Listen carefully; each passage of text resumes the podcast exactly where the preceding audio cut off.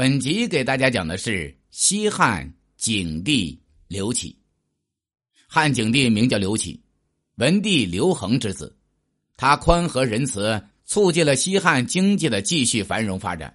同时，他又刚毅勇敢，坚决平定内乱，维护了天下统一。他是西汉历史上一位伟大的皇帝。刘启生于惠帝七年（公元前一八八年），母亲是窦姬。此时，他的父亲刘恒还在做代王。刘启本不是长子，但是刘恒的四个儿子先后病死，他就成了长子。刘恒称帝后，就封他为太子。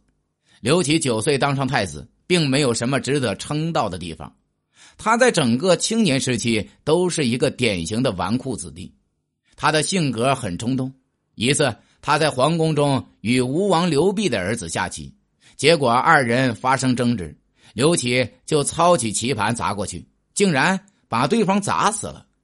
刘濞乃是高祖刘邦的侄子，他的父亲刘仲是刘邦的二哥。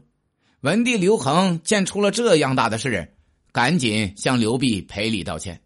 刘濞不敢向文帝追究责任，只好作罢。但对刘启从此就恨在心上了。文帝见太子不成器，也经常训斥，却并不见效，对他很失望。没想到刘启后来还真的浪子回头了，变得端正稳重，这也为他称帝做出许多政绩打下了基础。文帝后元七年（公元前一五七年），文帝病逝，三十二岁的刘启即位，就是汉景帝。刘启坐上皇位后，虽然西汉从整体上来看经济繁荣兴盛，百姓安乐，但王朝内部潜伏着很多危机。其中最大的问题就是藩国的势力太大，已经威胁到中央皇权的稳固。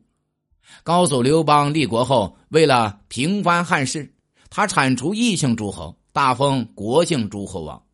宗室子弟不仅拥有封地、人口和军队，还有权在封地设立官署，是名副其实的独立小朝廷。经过几代人的发展，这些王侯实力越来越大，野心也与日俱增。已经成了威胁皇权的毒瘤。刘启一上台就认识到这个问题的严重性，为了消除祸患，他采纳了晁错、削藩的建议。晁错博学多才，是个很有见识的人。刘启提拔他为御史大夫，位列三公，重点负责此事。在各位手握重兵的诸侯王中，吴王刘濞势力最大。他原本就有野心，一直在积蓄力量。到现在已经准备了近四十年，加上刘启曾杀了他的儿子，所以刘濞造反是早晚的事。晁错就主张拿最具威胁的吴王开刀，不过却遭到外戚窦婴的反对，加上吴王树大根深，难以撼动，就暂时搁置了。刘启先从楚王、赵王和胶西王开始削减封地，虽然反对削藩的声浪一直很大。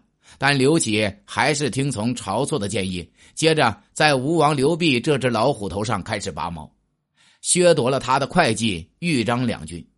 刘濞本来就在寻机会起事，这下正好有了借口。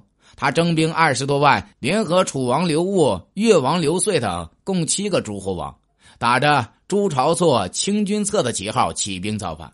历史上把这次叛乱称为七国之乱。七国来势汹汹，刘启慌了手脚。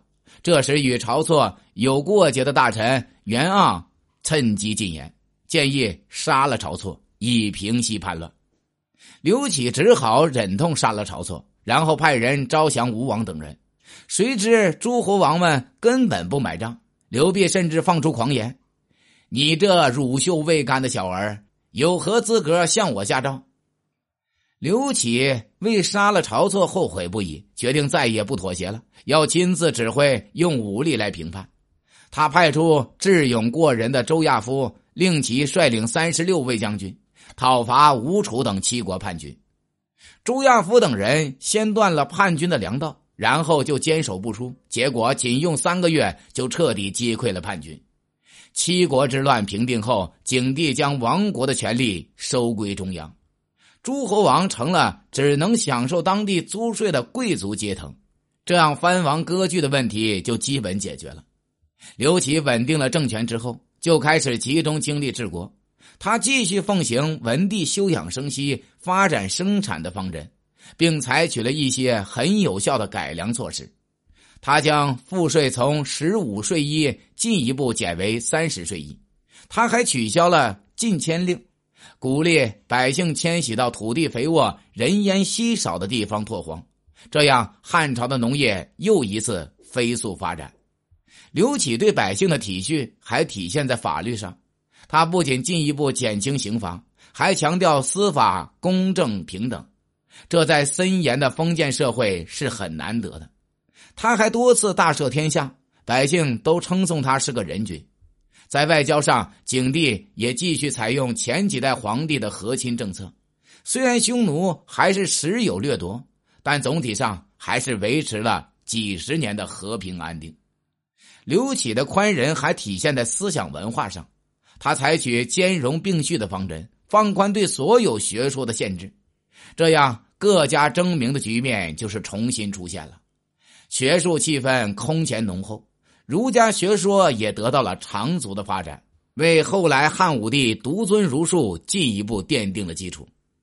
刘启的仁慈还体现在对待同胞手足和后宫嫔妃上，他与同母弟弟梁王刘武感情亲密。一次，刘启喝醉，戏言会将皇位传给弟弟，刘武就当了真。